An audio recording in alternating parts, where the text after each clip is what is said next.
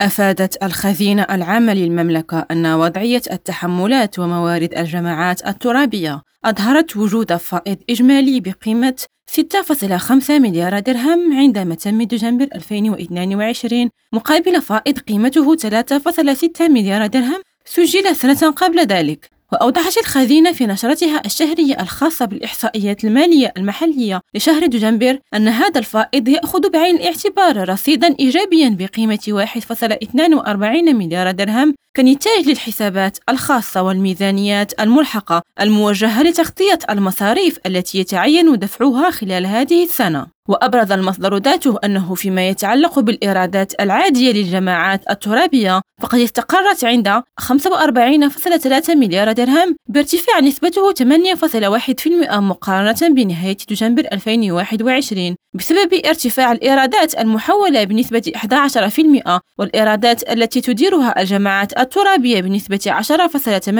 10.8% مقرونة بانخفاض ب 4.2% في الإيرادات التي تديرها الدولة. يسرى بوكربا ريم راديو الدار البيضاء.